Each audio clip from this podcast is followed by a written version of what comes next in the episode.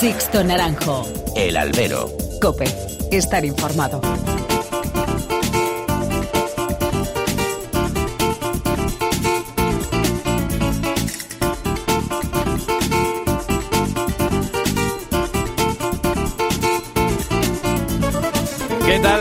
Buenas y bienvenidos a esta nueva emisión del Albero, la cita con los toros que tenéis desde esta semana aquí en cope.es. Han recibido un cordial saludo de quien nos habla de Sixto Naranjo en nombre de todo el equipo que hace posible este programa. Pues ya estamos aquí, el Albero estrena temporada y van 11 y son muchas las cosas que han pasado desde que nos tomamos un respiro el pasado mes de julio. Lo mejor de todo, pues que la fiesta sigue viva, muy viva. Ese viejo adagio que dice que a la fiesta le quedan dos eh, telediarios, pues no parece cumplirse nunca. Así que sigamos disfrutando de ella. Y sí, mucho, mucho ha ocurrido, como decíamos. Pero si el verano tiene nombres propios, que no difieren mucho de lo que destacamos en el primer tramo de temporada, son tres. Daniel Luque, Andrés Rocarrey y el Juli. Es la terna de toreros triunfadores de la temporada que se han distanciado aún más del resto de toreros en este verano. El sevillano Luque está cuajando su mejor temporada. Y es que sale a triunfo por corrida. Está en un momento dulce en el que no hay plaza, ganadería o encaste que se le resista. Se ha creído lo que puede dar de sí y lo está demostrando en la plaza. Le está costando entrar, eso sí, en algunas ferias y en algunos carteles, pero él se lo ha ganado donde hay que hacerlo, en la Plaza de Toros. Y en Francia además es capitán general, un auténtico ídolo. Así que suya está siendo la temporada. Otro es Rocarrey, que está arrollando y ya hemos perdido la cuenta de cuántas puertas grandes consecutivas lleva desde finales de agosto. El peruano tiene sobre sus espaldas la responsabilidad de llenar las plazas y de ser el bálsamo que toda empresa necesita para que cuadren las cuentas de las ferias. Después de un inicio titubeante, la histórica tarde de Bilbao ha marcado y va a marcar un año de rotundidad plena y en constante evolución artística, eso que nadie lo olvide también. Y Julián López de Juli, que después de un San Isidro deslumbrante ha seguido con una regularidad fruto de su magisterio. Es como una lluvia fina que va calando poco a poco. Su cuarto de siglo, en lo más alto del escalafón, no ha menguado ni lo más mínimo su inagotable afición y su pozo. Su único pero, la espada. Sigue sin verlo Julián en su técnica estoqueadora y son unos cuantos los triunfos que se le han escapado, pero sus triunfos le avalan. Y después viene el resto, un Morante al que le está pesando su apuesta de torear 100 corridas y que parece estar desfondándose a finales de este verano. También destacamos un Rufo ilusionante que sigue conquistando plazas, un Talavante con demasiadas desigualdades, pero que en los últimos días está mostrando su mejor cara. Manzanares no lo ve y este es un momento preocupante. Y los artistas sevillanos, Pablo Aguado y Juan Ortega, son demasiados intermitentes. Pero queda, queda un otoño para seguir ilusionándose y terminar de definir posiciones. Y en el plano ganadero, pues todo ha girado este verano sobre una polémica. Las llamadas bolitas. Ha vuelto y con fuerza la sombra del afeitado y es algo que no beneficia la imagen de integridad que demandamos en nuestra fiesta. Y la verdad es que algunas fotografías han sonrojado hasta el más pintado. La crisis ha llegado hasta el campo de la escofina, parece. Eso se solucionaría con esos análisis aleatorios que se hacían en las corridas de toros hace unas décadas. La autoridad tiene que ser eso, autoridad, y velar por la autenticidad y la integridad de la tauromaquia. Solo así podremos seguir perpetuando este espectáculo único y eterno. Once temporadas llevamos dando la murga aquí en el albero, once, inasequibles al desaliento y prietas las filas en la defensa de la tauromaquia. Comenzamos.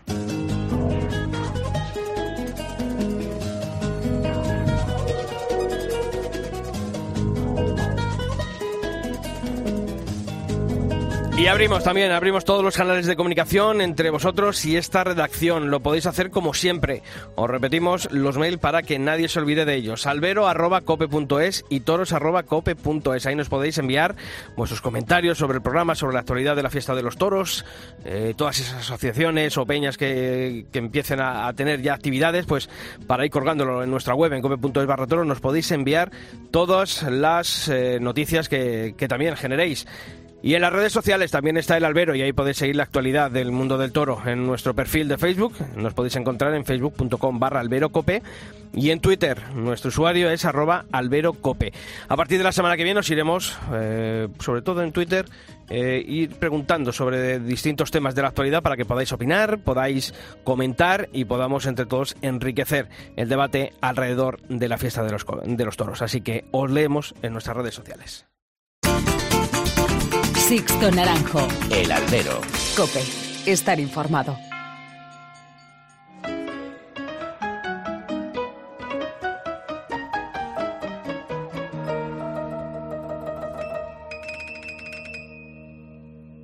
nadie sepa que miento.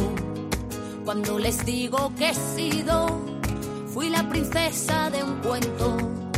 Desde que te he conocido, que nadie sepa que dentro, que nadie sepa que arde, que arde por dentro el recuerdo de ver tu cuerpo alejarse.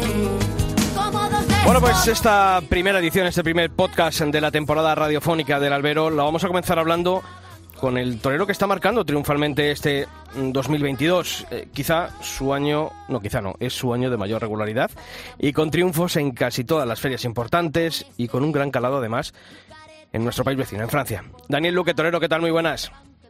Muy buenas, ¿qué tal? Bueno, estamos eh, a mediados de septiembre, que es cuando la temporada eh, comienza a pesar en muchas ocasiones. Sin embargo, a Daniel Luque eh, le vemos más fresco que nunca. Bueno, la verdad que contento. Y bueno, eso, que dices es, un, es una verdad muy grande, ¿no? Porque al final te das cuenta que cuando ya empiezan pues las ferias de regularidad y sobre todo el toro que, que pesa mucho ya en esta en estas fechas, pues pues no, no es fácil mantener regularidad. Hmm. Si nuestros compañeros de Mundo Toro no fallan, que no suelen fallar en eh, las estadísticas, con la de Valladolid son 37 corridas de toros. Cuando uno empezó la temporada allá en el mes de febrero en, en Valdemorillo, pensaba que a estas alturas, y según están las circunstancias actuales, podía llegar a las 37 corridas, Daniel. Bueno, me imaginaba que podía ser una temporada importante y bonita, pero nunca me han preocupado los números. Y estos años atrás mucho menos, donde donde los números no eran altos, así que nunca me he preocupado de los números, pero pero sí me preocupaba pues eso, la regularidad y, y el, el saber que, en todos los sitios importantes pues hay que triunfar y, puntuar, que es lo más importante. Cuando hablamos siempre, a mí me gusta hablar de triunfadores de la temporada, creo que, que merecen ese calificativo eh, que tú has comentado, el de la regularidad, el de mantener eh, esa regularidad en el triunfo, que creo que es lo principal. ¿Cómo se consigue esa regularidad, Daniel? Bueno, pues consigue donde, pues al final es el invierno y es el trabajo y es el, la cabeza, estar pendiente de tu profesión y, y saber cómo te viste de lucer, eh, el que tienes que salir a la plaza a, a, no resguardarte para el día siguiente, ¿no? Eh, tarde a tarde, día a día y, y bueno, animal a animal. Al final te tienes que mantener eh, todos los días con un tipo de animal que sale diferente y con un tipo de ganadería y bueno, y en cada plaza, en cada afición, ¿no? Que todo es, es diferente y, y lo más importante es, como te he dicho, estar, estar fresco de mente y, y sobre todo, pues, cuando uno se viste de luces, salir a la plaza y no acordarse del segundo día, sino de ese día nada más, ¿no? Hmm. Has hablado de, la cabeza, ¿no? Yo creo que es fundamental eh, el estar muy, centrado. Eh, Daniel, ¿qué ha cambiado en Daniel Luque para ese Daniel Luque más irregular que, que había anteriormente? Pues le veamos tan centrado con, con esa cabeza tan, tan despejada que tienes ahora? Bueno, pues han cambiado muchas cosas en muchos años. Eh, no tendríamos programa para contar y para contar de tantas cosas y tanto vivido, pero pero sí es verdad, te hago un poco de resumen de, de pues confiar en uno mismo y no darte coba en ningún momento, sino eh, intentar de corregir todos los defectos que uno tiene, al final como persona y como torero, ¿no? Que es lo que te ayuda luego a ser, a ser más grande, pero pero bueno, pues en esa, en esa lucha estamos y todavía queda mucho por delante. Eh, yo no dejo de, querer ahondar, de querer aprender, de querer seguir luchando, de querer seguir escalando puestos y, y bueno, pues eh, disfrutar de una temporada, disfrutar de mi profesión y, y al final también que es, hay que estar agradecido siempre a la vida, pues por darte el lugar de que, de que uno pisa ahora mismo y, bueno, pues eh, hay que hay que ser feliz toreando, que es lo más bonito que hay.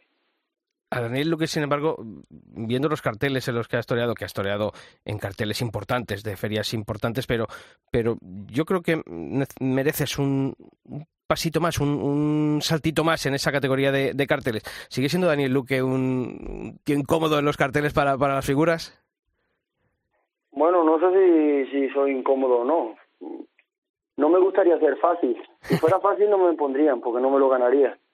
Pero, pero bueno, yo no intento molestar a nadie. Yo intento eh, resolver mi vida y mis problemas y, y mi profesión. O sea, yo voy a lo mío y, y no intento molestar a nadie, sino cuando sale el toro, pues hacer lo que lo que creo conveniente y soy capaz. Unas veces lo consigo, otras veces no, pero pero bueno, no intento no intento molestar a nadie, sino también pues apretar en esos sitios que es donde que es lo que también hace, hacen ellos, ¿no?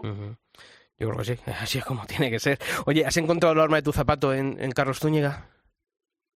Bueno, con Carlos estoy muy a gusto, la verdad, y, bueno, eh, no, eh, nos compenetramos bien. Él también lleva una carrera también un poco similar, y que también quiere a, eh, avanzar y quiere, bueno, seguir en ese camino que, que bueno, que es tan difícil eh, de esta profesión, pero bueno, tenemos carreras paralelas y ojalá juntos pues pues eh, consigamos todo lo que lo que nos proponemos, ¿no? Oye, ha habido muchas tardes importantes, ha habido muchos triunfos, esas eh, cuatro orejas y un rabo simbólicos después de indultar en, Huelva, eh, ahora vienes de, triunfar en Palencia también otro indulto, en Valladolid, Colmenar Viejo que tuvimos un faenón tremendo, eh, pero quizás Sevilla marcó, marcó el rumbo de la temporada. Bueno, Sevilla más que el rumbo de la temporada fue pues yo que sé, un regalo, un regalo de a todo lo que a todo lo que había luchado y a todo lo que había eh, bueno, pues eh, conseguido durante todos estos años de, de tantas dudas y de tanta presión y, y bueno, pues eh, la verdad que eso fue pues eh, un gustazo, un gustazo poder salir por esa puerta y ver a tu gente, a tu público, a tu familia, a todo el mundo contento y, y bueno, pues sí, la verdad que ese día pues no me no me cambié por nadie, no me he cambiado por nadie, ¿no? Oye, además, eh, se te está lavando mucho este año eh, la diversidad en cuanto a ganaderías, en cuanto a, encastes. ¿Era, algo eh, pensado con anterioridad o ha ido saliendo según ha, ido transcurriendo la, temporada? Bueno, sabes que yo me gusta me gusta mucho, pues yo soy muy inquieto. Me gusta me gusta mucha ganadería y me gusta, yo creo que también para el aficionado eso es muy importante, para que vean también el la capacidad de los toreros. Y, bueno yo creo que que bueno mis temporadas estos últimos años siempre han estado marcadas pues por muchos encastes y, bueno lo seguiré haciendo porque porque me gusta y aparte pues eh, se me da bien no, no cuando las cosas van bien hay que seguir haciéndolas eh, fíjate que con el encaste de Santa Coloma has obtenido triunfos, quizá la, tarde de, Dax, ¿no? Yo creo que, que marca también bastante, ¿no? El, devenir de, esa temporada, ese día 13 de, agosto. Eh, ¿Qué has encontrado en el encaste de Santa Coloma o en ganaderías como, como la Quinta? Mm, bueno, la Quinta ha sido una ganadería muy especial en mi carrera. Me ha dado mucho, muchos triunfos y bueno, y el último pues que podemos contar, pues yo creo que de los más importantes de mi carrera, ¿no? Y y bueno, es una ganadería que fíjate que al principio a mí no, no me terminaba de, no terminaba de entenderla, no terminaba de, de bueno, de, de, cogerle el sitio y bueno, a base de matarla y de ir a su casa y de, y de conocerla, pues eh, ahora pues es una de las ganaderías pues predilecta y que me encanta, ¿no? Sobre todo en sitios, matarlas en sitios importantes donde, donde te lo valoren y, y donde sale, sale el toro serio también para que para que ese tipo de ganadería pues eh, siempre tenga la, la, verdad que tiene y matarlas, ¿no? Oye, he hablado de, te he preguntado por, por Dax, pero claro, es que uno mira y dice Mont de Marsan también, Arles rendido. Eh, en Francia por eso no me gusta hablar de una ni de otra porque siempre nos vamos a olvidar de muchas y, y, no y no tengo marcada una mucho en la cabeza sino hombre la de los seis toros especiales y la puerta del príncipe también. Pero bueno tengo la espinita la tengo la de Madrid no que es una feria donde donde no he podido triunfar porque, bueno, pues la suerte, he puesto todo en mi parte, pero la suerte muchas veces pues se pone de, eh, de culo y es muy difícil, ¿no? En esas plazas, pero pero bueno, es otra plaza que a mí en todo momento siempre cuando me ha hecho falta siempre me ha levantado y, y esa es la que tengo en mi cabeza, ¿no? La que tengo en mi cabeza es la que tengo que conquistar los próximos años. Pero te decía, en Francia capitán general. Bueno, más que capitán general, yo siempre intento ver el, el, bueno, el cariño que me han demostrado durante los años que, que aquí no, no se contaba, ¿no? Y pues no tengo palabras para agradecerle siempre el cariño que me han tratado y Francia pues para mí es eh, ha sido todo, todo y bueno, eh, cada vez que toreo por eso me entrego al máximo porque ellos siempre han tenido esa entrega conmigo, ¿no?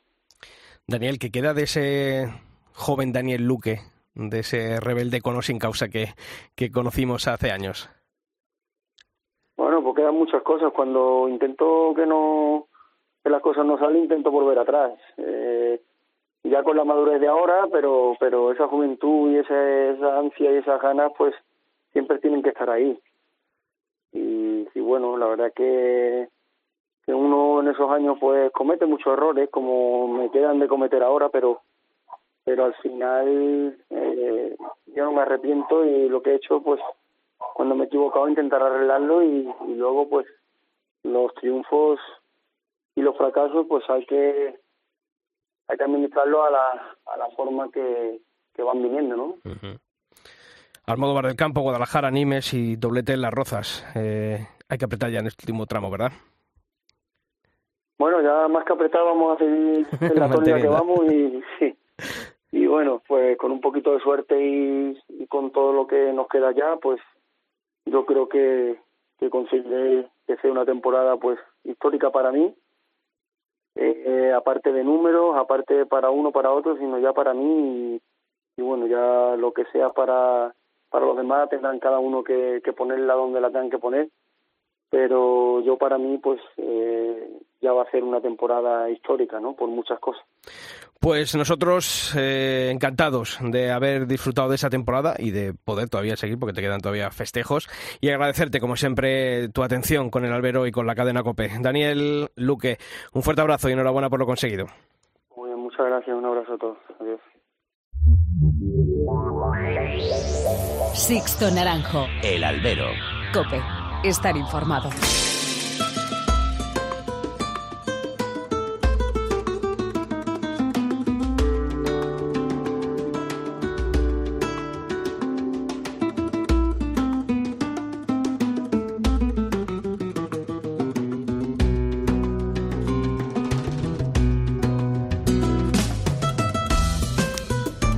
Ahora es tiempo de, historia, sí, de la historia del albero. Ya el año pasado comenzamos con esta sección y este año creo que merece la pena seguir apostando por ella. Conocer esas otras historias que deja el mundo de los toros más allá de los grandes titulares, de los grandes triunfos. Creo que hay muchas historias que contar alrededor de la tauromaquia de otros protagonistas que quizá no se lleven el foco de los triunfos, pero que también merecen la oportunidad y merece la pena conocerlos.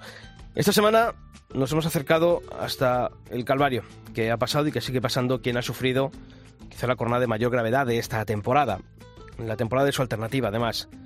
Manuel Dios reguarde, caía herido en la Plaza de Toros de Cuellar a finales de este mes de agosto, un bautismo de sangre como matador de toros. Con el toro salmantino, que aún está ingresado en el Hospital Clínico de Valladolid, hemos hablado para conocer cómo se encuentra. Dentro de, de todo son días muy duros, ya van 17 días en, en, el hospital, pero, pero bueno, lo llevo de la manera de la mejor forma posible, estaba muy mentalizado, muy preparado, sabía que una cosa así podía pasar y, y es lo que me está ayudando a estar fuerte y, y sobre todo a, a, cada día ir mejorando para, para dentro de nada volver a hacer lo que más me gusta, que es torear. Camino de 20 días ingresado y, y con el recuerdo aún fresco de la jornada sufrida en Cuellar que yo en la plaza sabía que, que era una jornada muy grave, ¿no? eh, me estaba reventado, pero bueno, eh, después de despertarme quizás eh, no era tan consciente de, del alcance que tenía, ¿no? Eh, y bueno, también como te decía antes, el, estar mentalizado y preparado para ello no se me ha hecho tan duro, ¿no? Quizás ha sido más duro para la gente a mi alrededor y para los familiares que para mí. Siempre, siempre calificamos a los cirujanos taurinos de, de ángeles de la guarda de los toreros. Y con Marta Pérez se cumplió una vez más esta aseveración.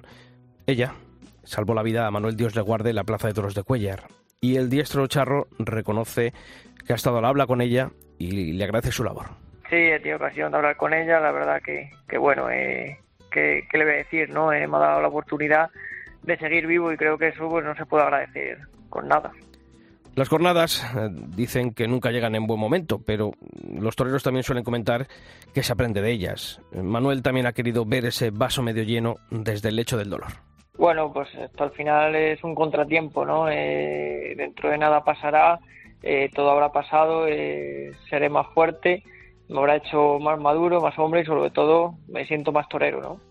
Con la temporada 2022 ya finalmente terminada para Manuel Dios le guarde, es tiempo de recomponerse de las heridas y de mirar con optimismo al 2023. Por suerte ha sido final de temporada, la temporada la tenía prácticamente hecha, eh, me queda un invierno muy largo por delante, estoy deseando irme a casa, comenzar con la rehabilitación y para lo antes posible pues ponerme a torear que, es lo que me ilusiona, lo que me apasiona y, y en definitiva en mi vida, mi vida sin el toro pues sería un vacío muy grande.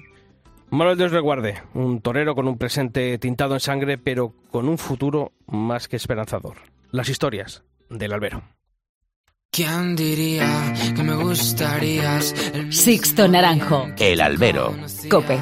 Estar informado. que me volvería un poco loco con tu sonrisa.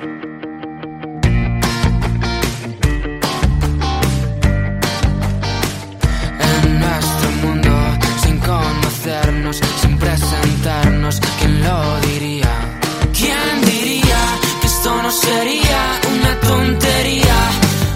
Pues es septiembre y septiembre es sinónimo de las llamadas ferias del cereal. Son muchos las ciudades que estos días han celebrado, están celebrando las festividades tanto del Cristo como de la Virgen de septiembre y como lo hacen habitualmente con los toros como gran protagonista. Vamos a hacer un repaso a estas ferias, vamos a ir de ciudad en ciudad buscando lo acontecido y lo que está todavía por ocurrir en algunas de estas plazas y de estas ferias, como por ejemplo nuestro primer destino, Albacete. Allí ya llevan unos cuantos días de feria, pero queda lo principal y mirando al cielo. Bueno, pues allí nuestro compañero de Copia Albacete está pendiente todas las tardes de lo que ocurre en el coso de la calle Feria y al que saludamos ya, Lorenzo del Rey, ¿qué tal? Muy buenas.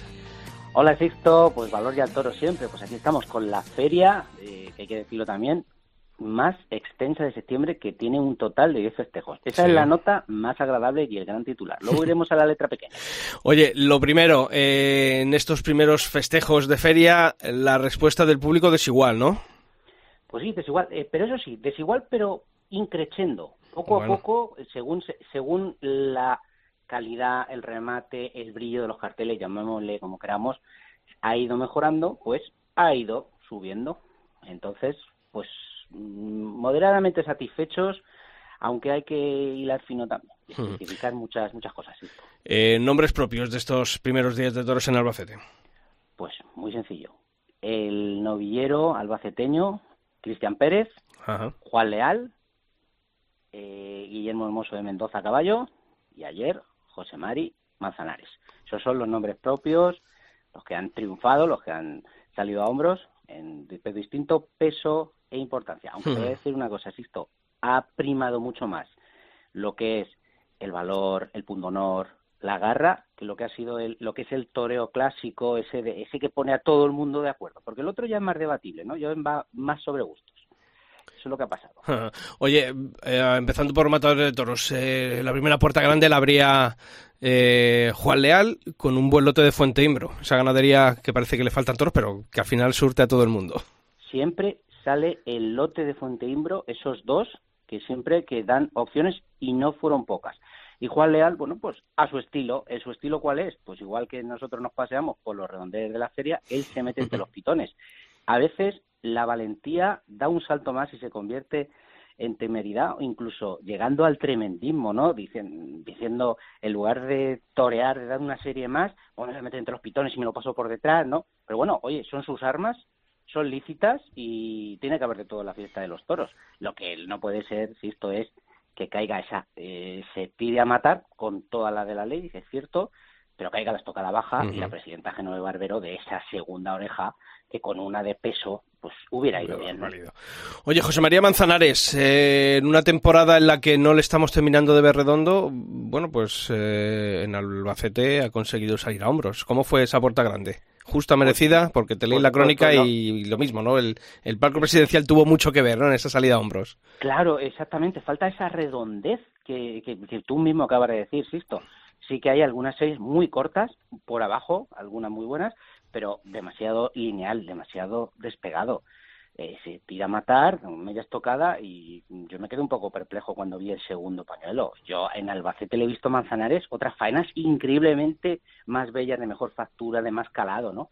Incluso mucha gente hasta se, se sorprendió de ver esa segunda oreja porque tampoco fue pedida con una insistencia de decir, oye, la segunda oreja, incontestable, ¿no? Ahí Joaquín Coy está viendo, yo creo que está viendo demasiada, eh, demasiada generosidad en el palco, ¿no? Yo creo que es un poco eh, te va llevando, está viendo muchísima gente en la Feria de Albacete, es un poco lo que se dice, no, venga, vamos a apoyar, no, la fiesta, eh, mientras que se está poniendo mucho corazón, a veces hay que poner un poquito más de razón y de, tranquilidad en el palco. Siempre viene bien para mantener la exigencia de la que se habla en Albacete y a veces se va a la noria. Oye, Cristian Pérez, el novillero de, de, la tierra, había hambre de triunfo, ¿eh? Muchísima, muchísima. Por cierto, se me olvida también Perdón, se me ha olvidado. Sí, lo a José Fernando Molina. Es el capítulo especial ahora porque va a, ser, va a seguir siendo protagonista. Eh, contentísimo estoy mm, porque si triunfan, y yo creo que son los dos nombres propios, eh, los dos pilares sobre este primer tramo de, del abono son Cristian Pérez, los dos muy novilleros saliendo con hambre, eran dos tigres con dientes, con las uñas muy afiladas, iban a por todos, cada uno a su estilo, son totalmente distintos, pero oye, eh, Cristian eh, lo decía en Copia Albacete aquí, dice, oye, yo ya la alternativa la tengo que plantear, ¿no? José Fernando la tiene en dos días en ese cartel con el Juli Roca Rey y el que toma la alternativa, todo Daniel Ruiz. No busquen entradas, que solo queda la del 5% reglamentario que se van a ir. Hay que madrugar para dejar a comprarlas. yo conseguí una altísima hora de, de suerte que la, que la necesitaba, pero oye, eh, cuando las cosas se hacen bien, insisto, luego hay muy buena respuesta en taquilla. Por eso ese cartel, eh, hay tortazos literalmente por conseguir entradas y para otras, pues hay más cemento del deseado que en comparación con otras plazas sigue habiendo buena entrada, pero nunca olvidamos que Albacete es muy particular y la afluencia de público, de aficionados, siempre ha sido muy elevada y hay que seguir manteniéndola y la empresa actual tiene que seguir apostando que está haciendo cosas bien, pero en los carteles ha faltado, además te ha faltado esa vuelta de tuerca sin ninguna duda, Sisto. Llegan estos días las figuras, ¿no? Eh, Morante este miércoles, esa corrida a la que hacías mención de que está el, billete ya agotado con Juri Rocarrey y la alternativa de, de José Fernando Molina, Talavante y Sergio Serrano el, próximo sábado y, el, y ese remate final con Victorino y ese cartel ya conocido ya en Albacete con los dos toreros locales, Rubén Pinar y Sergio Serrano, o sea que la traca está todavía por llegar la traca gorda, como bien dices. Mira, eh, Morante nos trae diversidad al abono con esa corrida, en ese desafío ganadero, que esto sí que es un desafío ganadero de Samuel Flores, que no está en su mejor momento, pero bueno, quien tuvo, retuvo y esperemos que salga algún pimentito en Albacete y luego de Domingo Hernández, que ojalá salga algún orgullito, como recordarás en esa corrida del centenario, que hiciste la crónica aquí en Albacete, que salió, que eso fue otro torazo, ¿no? Ojalá salgan un par de ellos y disfrutemos junto con Paco Ureña y Ángel Tellez que completan un cartel, bueno, pues con, con, interés, con sus cositas, con sus matices, o sea, bien. Luego lo que decías tú, la corrida de dos artes vuelve al Bacete. Hacía cinco años que no se organizaba Diego Ventura, que debió estar en ese cartel de, de rejoneadores. Yo soy más partidario de eh, que Diego Ventura venga a reforzar el cartel de rejones. Con Talavante, ¿qué Talavante veremos? la gran pregunta. Claro, o el, o el que vimos aquí, que hemos visto en Albacete, hacer faenas de muy alta factura. Y luego Sergio Serrano, eh, otro de los pilares del abono, triunfador del año pasado, que afronta, nos lo dijo también en COPE, su eh, desafío, su apuesta más importante. Dos días casi seguidos, primero con Talavante y Ventura, y al día siguiente, como bien dices, con ese broche torista final, que ojalá sea la segunda parte, la buena segunda parte de esa gran corrida que puso el cierre triunfal con merecimiento de los toros de Victorino Martín. Y el que no los haya visto, en nuestra web en cope.es barra toros está esa fotogalería con los toros de Victorino Martín que van a cerrar la feria de Albacete. Lorenzo del Rey, como siempre, te escuchamos allí en la programación local hablando de toros y la próxima semana quedas citado aquí en el Albero, ¿te parece? Por supuesto, te echo de menos este año, ¿eh? pero es que tienes Yo vosotros. es que eh, hay que a principio de temporada hay que cerrarte los contratos porque tú tienes todas las fechas cogidas de septiembre. Bueno, estuve en Asprona, ¿eh? ahí puse el sello en, en Albacete. ¿eh? Eso tienes toda la razón del mundo, por eso ya sabes que aquí la COPE y tú en concreto siempre está, es vuestra casa COPE Albacete. Un fuerte abrazo, Lorenzo del Rey. Otro valor y el ¿Quién me diría que acabaría así? Contigo el mil por mil, contigo sí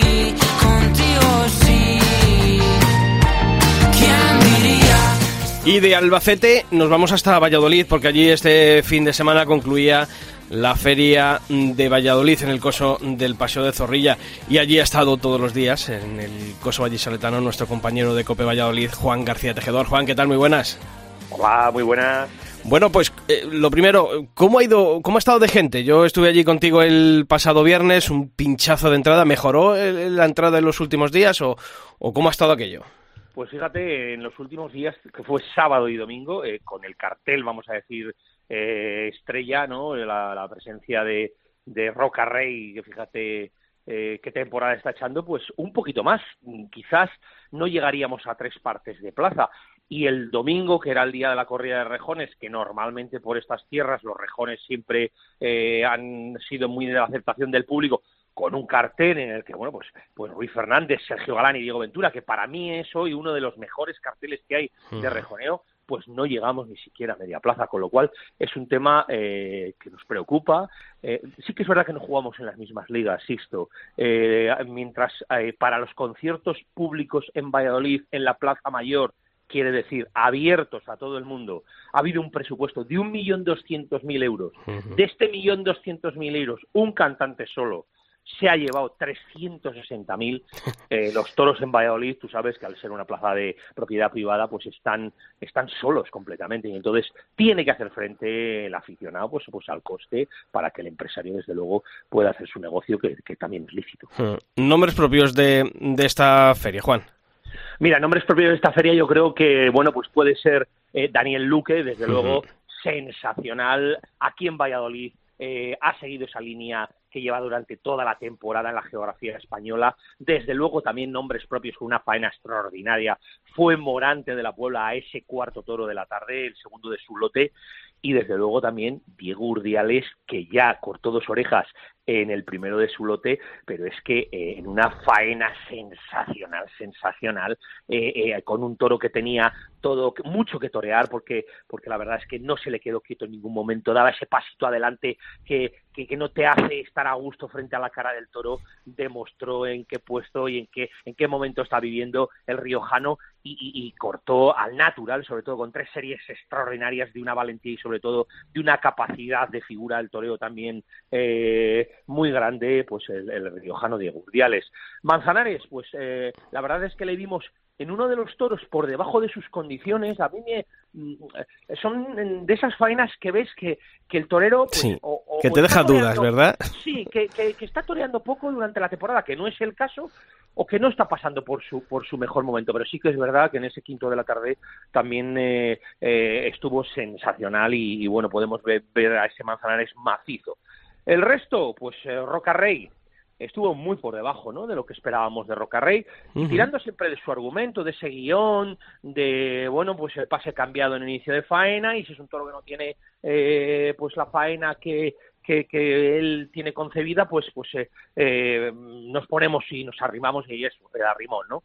Eh, el resto, pues pues bueno, pues más de lo mismo, ¿no? Porque Juli le vimos triunfar, pero bueno, pues fue una, una de más, ¿no? Una de más, sí. Quizás vamos a decir también, vamos a decir dos cosas positivas, ¿no?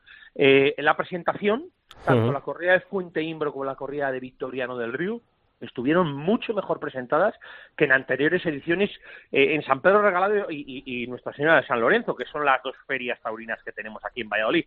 Sí que es verdad que en San Pedro Regalado, y no sé por qué, porque es una cosa que se comenta mucho entre bastidores y en los corrales, siempre viene un poco más chica que las de que las de San Lorenzo. es una cosa que no entenderé en mi vida, ¿no?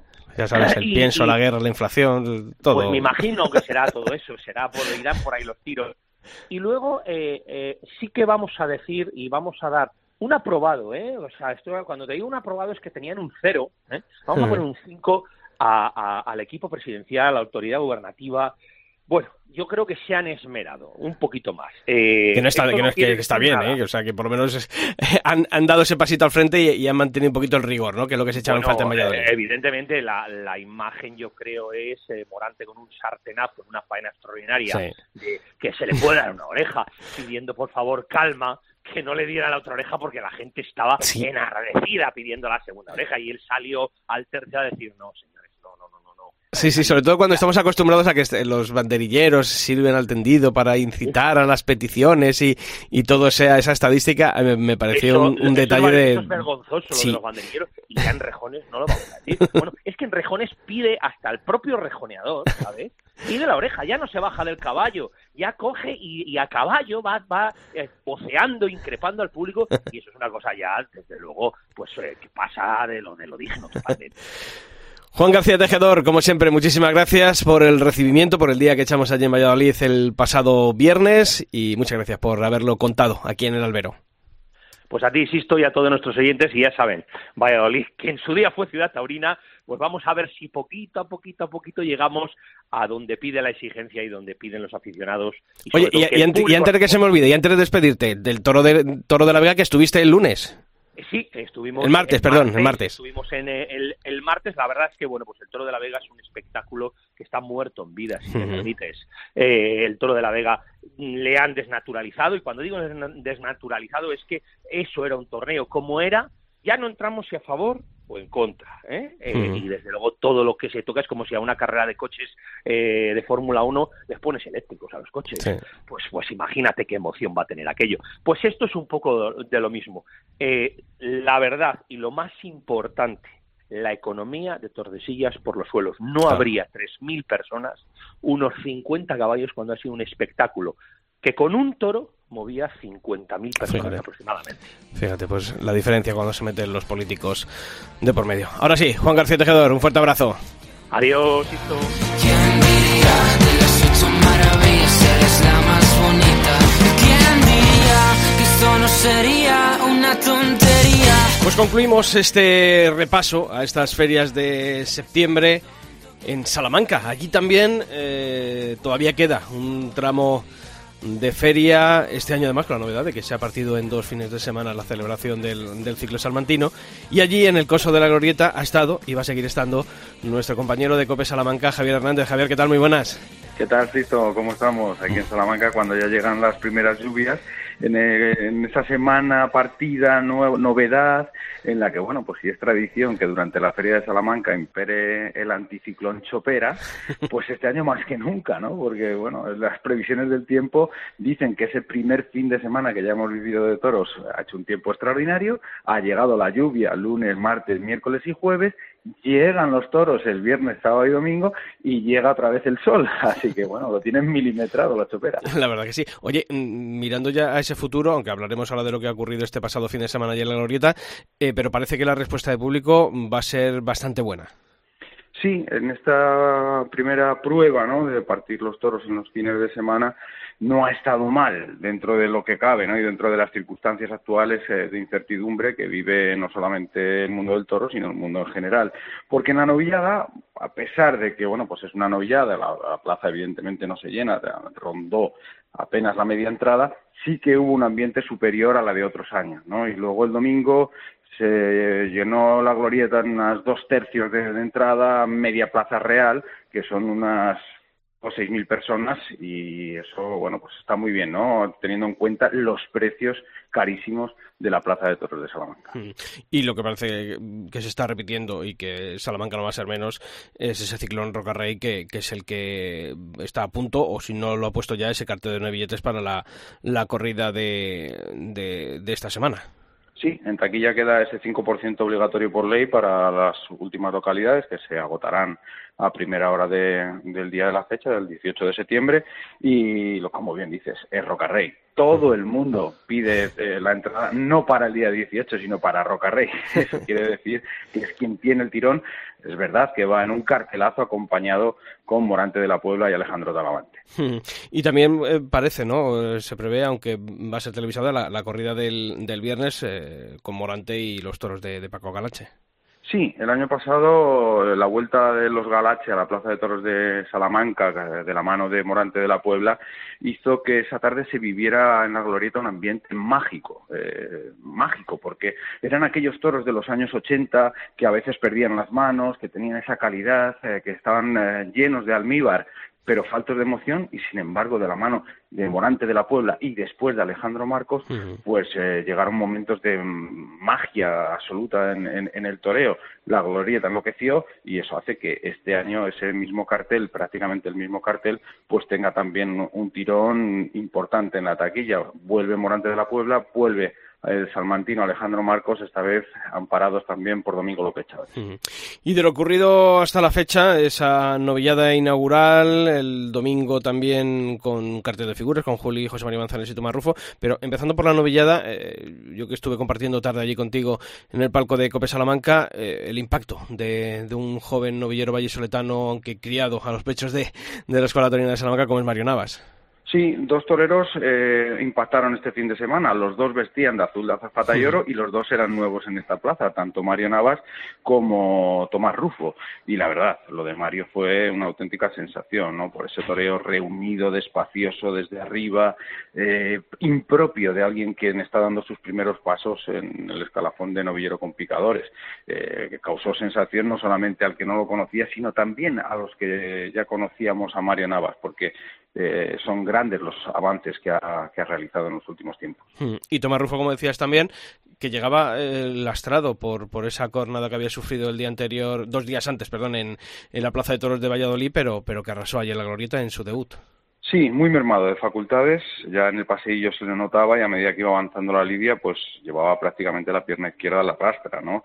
Y incluso después del festejo, mientras nosotros abandonábamos la glorieta, ya llegaba eh, vestido de paisano con un amplio vendaje a visitar la, enfermería de la Plaza de Toros de Salamanca para realizarse unas curas. Él estuvo muy bien en una corrida decepcionante de, de García Grande, porque bueno, pues eh, fue una corrida muy variada, porque hubo toros de muy distinta condición, unos más fuertes, otros más débiles, unos más mansos, otros eh, más bravos, unos con más dificultades, otros con menos. La corrida variada en general, pero bastante deslucida y donde hubo un toro muy bueno, con muchas posibilidades que le tocó a Tomás Rufo y lo toreó muy bien, sobre todo con, con la mano izquierda, ¿no? Llegaron pasajes de toreo largo, ligado, atalonado, girando solo sobre la pierna que hacía de eje, ¿no? Y bueno, pues realmente bien Tomás Pues Javier Hernández, que quedan todavía tres días de toros más la propina de la festividad de, San Mateo en la Glorieta, que nos vemos el viernes y a todos los siguientes también del Albero que sepan que eh, todas las tardes de toros en la Plaza de Toros de, Salamanca y a través de Cope Salamanca se pueden escuchar los festejos deseando recibirte el, viernes y que pasemos una gran tarde de toros con Morante de la Puebla, eh, Alejandro Marcos, Domingo López Chávez y los toros de Galat. Pues Javier Hernández, nos veremos allí. Un fuerte abrazo y muchas gracias como siempre. Un abrazo.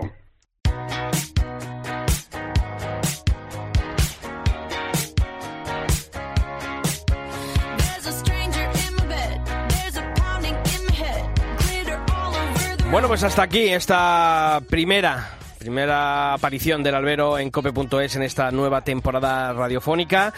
Vamos a seguir aquí dando, como decía al principio, la murga con los toros, pero sabéis que además del albero podéis consultar toda la actualidad del mundo del toro en nuestra web en cope.es barra toros.